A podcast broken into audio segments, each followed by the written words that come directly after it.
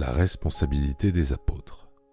L'Évangile selon Saint Luc, chapitre 12, verset 48.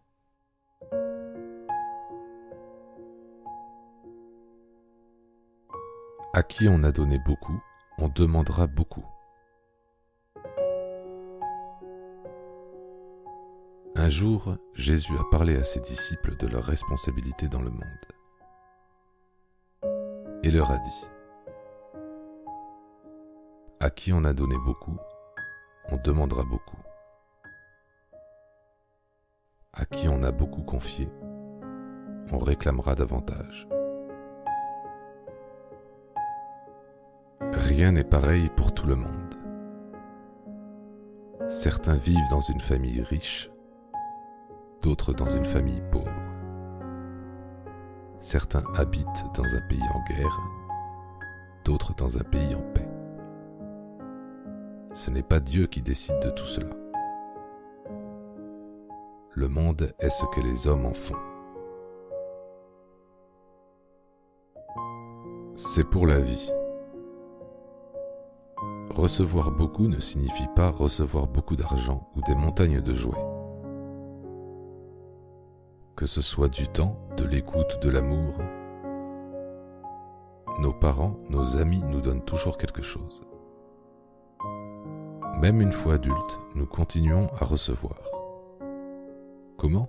En allant à la rencontre des gens qui nous aident à grandir. Profiter et faire profiter. La façon de voir sa vie est importante. Nous seuls savons ce qui compte le plus pour nous. Mais il serait dommage de garder ça pour soi, non? C'est à chacun de partager ce qui l'anime pour que tout le monde en profite.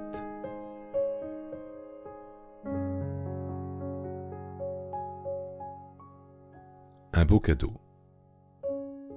Jésus sait que chacun peut donner plus qu'il n'a reçu, même si ce n'est pas toujours facile. Mais c'est cela qui doit nous guider. Avec cette phrase, c'est comme si Jésus disait à ses disciples,